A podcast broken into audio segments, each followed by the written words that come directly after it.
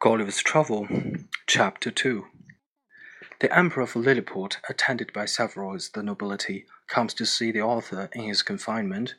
The Emperor's person and habit described, learned men appointed to teach the author that language. He gains favor by his mild disposition.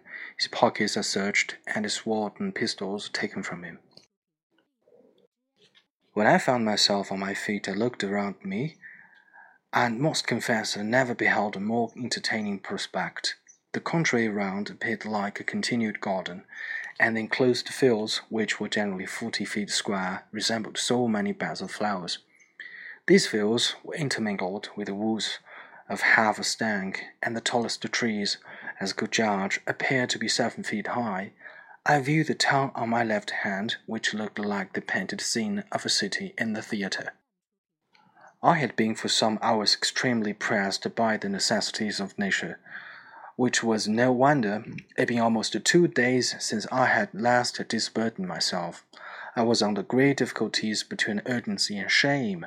The best expedient I could think of was to creep into my house, which I accordingly did, and shutting the gate after me, I went as far as the length of my chain would suffer, and discharged my body of that uneasy load.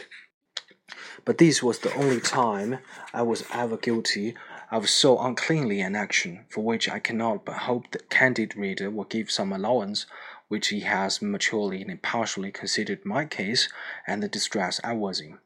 From this time, my constant practice was as soon as I rose to perform that business in open air, as the full extent of my chair, and due care was taken every morning before company came that offensive matter should be carried off in the wheelbarrows by two servants appointed for that purpose. I would not have dwelt so long upon the circumstance that perhaps at first sight may appear not very momentous, if I had not thought it necessary to justify my character in point of cleanliness to the world, which I am told some of my magniners have been pleased upon these and other occasions to call in question. 好，我们继续来阅读《格列佛游记》。那么这一段呢是第二章，格列佛刚刚呢从这个海难中，呃，来到这个利利普这个小岛上，然后就是小人国，被当地的这个居民啊这个绑了起来，然后现在呢他算是某种意义上被正式收容了。然后呢，皇上呢在这个野外给他了一个大房子，然后但是手和脚全被钉起来了，呃，脚上有了这个锁链。然后这一小段呢，就是这个格列佛在到达的第二天早上醒来以后呢。怎么解决他的这个大便的问题？那么这里面呢，因为使用的是书面语，所以像这个粪便呀、排尿啊这些词汇全部没有出现，对吧？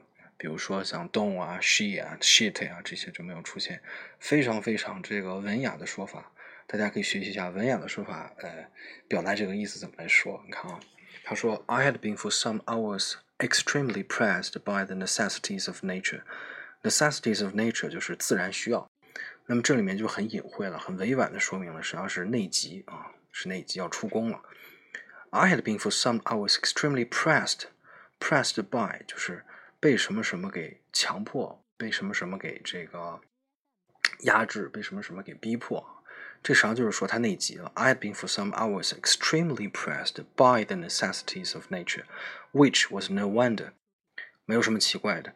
It being almost two days since I had last disburdened myself. Burden 呢就是这个负担，disburden。首先，burden 是一个名词啊，负担。然后，burdened 名词变动词，就是给什么什么添加负担。而 disburdened 就是给什么什么减负。所以他说呢，我是两天来都没有给自己减负了。这个格列佛说，两天来，a a being almost two days since I had last disburdened myself，就是没有出宫了，没有如厕了。非常非常的委婉啊！I was under great difficulties between urgency and shame，就是我在这个紧急的这种内需和这种羞耻感之间呀，感到非常的困扰，非常的这个，非常的这个不容易。I was under great difficulties between urgency and shame.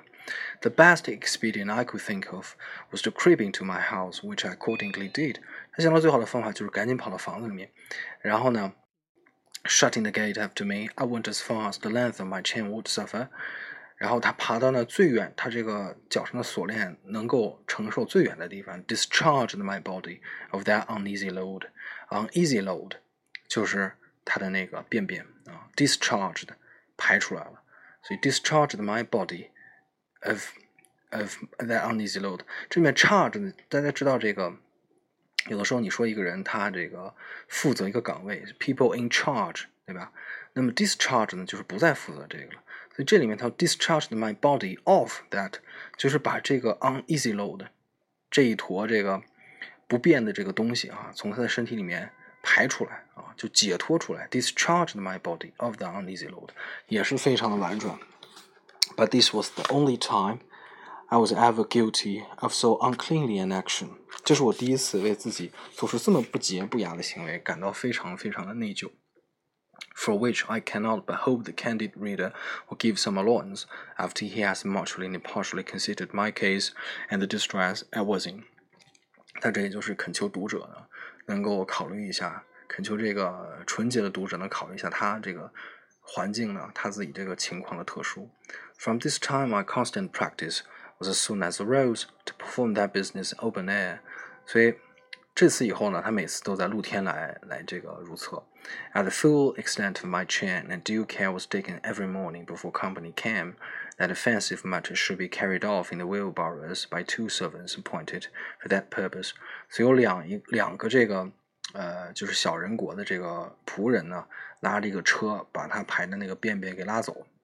I would not have dwelt so long upon a circumstance that perhaps at first sight may appear not very momentous, if I had not thought it necessary to justify my character in point of uncleanliness to the world, which I am told some of my manliness have been pleased upon these and other occasions to call in question. 所以这段还是非常有意思的啊。